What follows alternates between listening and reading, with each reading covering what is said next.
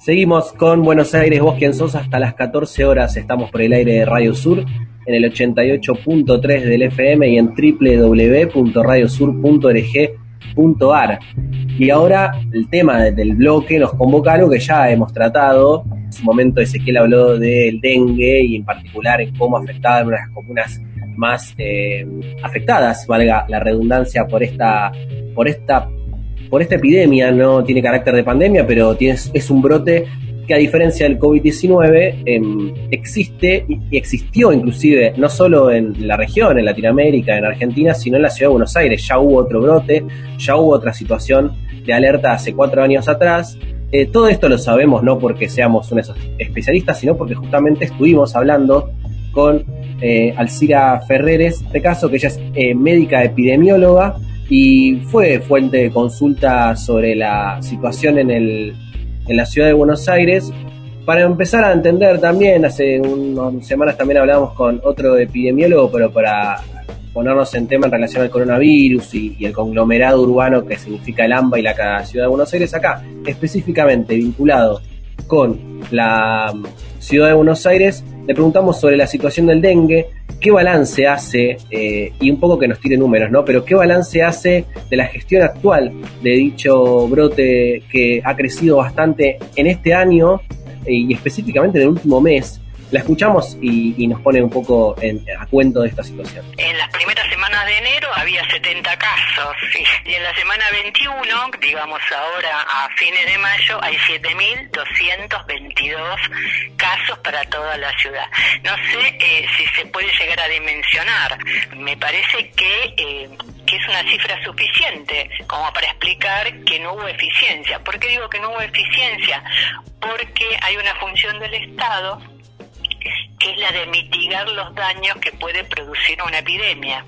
En este caso, comenzaba una epidemia, estábamos entrando luego, más adelante, en los meses siguientes, en una emergencia sanitaria, ya, al ver que se duplicaban los casos semana por semana, y no se han tomado las medidas correspondientes para frenarla. Si no, no se explican los 7.222 casos en la última semana de mayo. Entonces es muy importante que la audiencia sepa, porque tiene que saber el vecino, que hay una función indelegable del Estado de tomar las medidas antiepidémicas correspondientes a cada enfermedad, en este caso dengue, pero luego sí lo vimos con el tema del COVID. Y una cosa que a mí este, realmente me impactó, y ya lo había dicho, en la epidemia del año 2016 es la falta de información a la población respecto a que estábamos pasando por un momento epidémico. Escuchábamos recién a Alcira Ferreres, médica epidemióloga, dándonos la situación, tirándonos esos números tan fuertes. Hablaba de 70 en enero y a fines de mayo más de 7000. Y entre medio la afirmación en torno a la responsabilidad del Estado y cómo si eso sucede no es casual. A esta altura del partido eh, se vuelve cada vez más evidente el, balance que, uno puede hacer a través de una, a partir de una pandemia, de qué responsabilidades eh, le caben a los gobiernos. Si las pandemias, eh, las pandemias, o la epidemia en este caso, ejemplo del dengue, creció es porque tampoco existe, no sé si es por falta de voluntad política, incapacidad política, bueno, esas cuestiones también hay que ir viéndolas y, y también se, se, mete en estos temas, de hecho, eh, para empezar a explicar por qué se llega a un número tan elevado, inclusive en los últimos meses, eh, nos habla ahora sobre eh, el hecho de que se repiten escenarios, eso molesta bastante, porque si conoces el escenario anterior no es que te toma por sorpresa, el COVID-19 sí es un escenario nuevo porque la enfermedad es nueva, el dengue no es nuevo, entonces ahora nos habla de el problema de que se repitan escenarios y cómo eso le cabe en, términos de responsabilidad del gobierno, y en ese sentido también, ¿por qué sucede eso? Porque no hay falta de prevención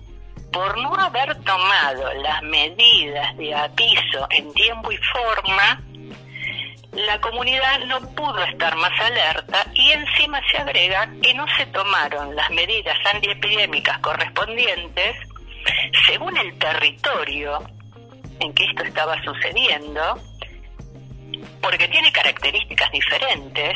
Eh, un territorio de población vulnerada en sus derechos, con un hábitat y un ambiente deteriorado, no se tomaron las medidas correspondientes respecto a desembarazar al barrio de cacharros, residuos, sobre todo residuos voluminosos, que las cooperativas, la gente de cooperativas no las puede eliminar.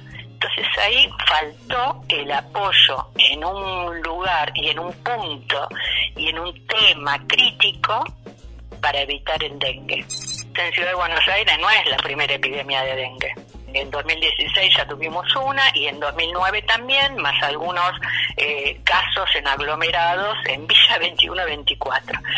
Realmente es muy molesto, muy incómodo, muy indignante que sucedan las mismas cosas, que haya una recurrencia de un evento que afecte siempre a las mismas poblaciones. Debido a más ineficiencia que los años anteriores, se propagó.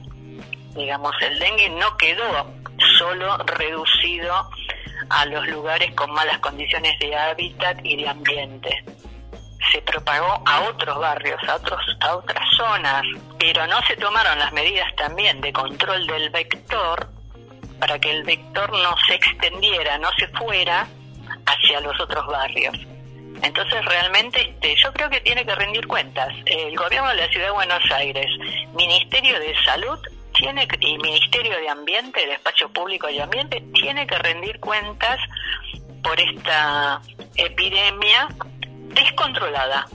Control es un término técnico que significa que se mantiene en valores esperables que produzcan la menor cantidad de daño sobre las personas. 7.222 personas con dengue es un daño a la salud de los individuos. Seguimos escuchando a Alcira Ferreres hablando sobre su mirada a partir de la situación del dengue, que es la otra epidemia que ya existía en la Argentina, es precedente, no es nueva y que no, y que no cesó, y muy por el contrario, en convivencia con este, con el COVID-19, creció. Ahora le vamos a preguntar sobre el sistema de salud. Ella es una médica, en este caso, de muchísima trayectoria y años, conoce bien de cerca la situación de los sistemas, de las estructuras, de la organización de un hospital, por decir un ejemplo, y de la situación de los trabajadores. ¿Por qué decimos esto? Porque los trabajadores son parte del sistema de salud y cuando se piensa en un sistema de salud colapsado, hay que pensar también que los mismos trabajadores se encuentran colapsados de manera estructural e históricamente eh, amén de los suelos, eh, en relación a ellos, inclusive las condiciones de trabajo, hoy cuando el tema principal es los elementos de protección personal y, cómo esos, esos recursos faltan, bueno, eso también lo trae a cuento al CIRE. Le preguntamos entonces, ¿está el sistema de salud colapsado? Bueno, ella se atreve a decir que no es que se va a colapsar porque en definitiva ya estaba colapsado. Le escuchamos. El sistema estaba colapsado antes del dengue y antes del COVID el, sistema ya venía expulsando pacientes. Y realmente eh, a veces no queda el registro de eso. Realmente no hay un registro oficial de demanda rechazada. Se llama técnicamente así, demanda rechazada. Y demanda rechazada es cuando vos vas por un problema X a un hospital y te vas sin que te lo resuelvan por falta de atención. El equipo de salud hace más de lo que debería, porque también se hace cargo de cómo conseguir los recursos que no hay en el hospital y cómo duplicar sus manos cuando eh, otro personal cae enfermo de COVID, por ejemplo. También tuvimos equipo de salud enfermo de dengue pero realmente este, el equipo de salud está eh, destratado, no solo con el salario, ¿eh? no solo con eso, y no solo con no jerarquizarlo como profesionales de enfermería, sino que no se cumplen todos los derechos laborales que tiene el equipo de salud. Así que con esto que te digo, eh, demanda rechazada y equipo de salud destratado, es imposible que haya una calidad de atención. Hay una falta de incapacidad una falta de capacidad operativa en el sistema de salud en sí mismo porque ha ido al recorte lentamente.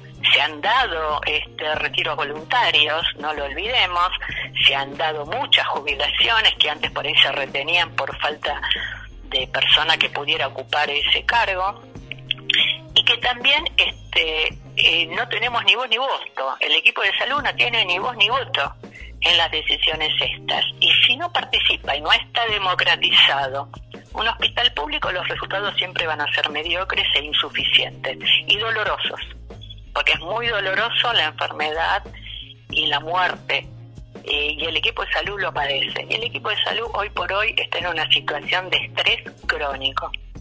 Y la seguimos escuchando, en este caso, a Alcira Ferreres, eh, que para no tener un panorama tan eh, desolador, porque la realidad es que los elementos concretos, si se puede hablar en esos términos de la realidad o los datos que, nos arroja, ya sea desde una epidemia y un brote, que supo explicar también que la particular que tiene no solo los números crecen, eh, lo decía antes, digo, no solo los, los datos epidemiológicos son más elevados, sino que inclusive algo que también marcaba antes, se expande por zonas que no se había expandido entonces, el dengue, si bien está vinculado con los, barrios más vulnerables, lo novedoso, lamentablemente, de este año, aparte de todo lo que ya sucede en términos sanitarios, es que encima se, propagó más. Y ahí también marcaba esto de eh, eso también porque el gobierno no toma las decisiones, el control, eh, el control del foco, como se dice, es, es, una herramienta en términos técnicos que es fundamental y que evidentemente no se lleva a cabo, no se elabora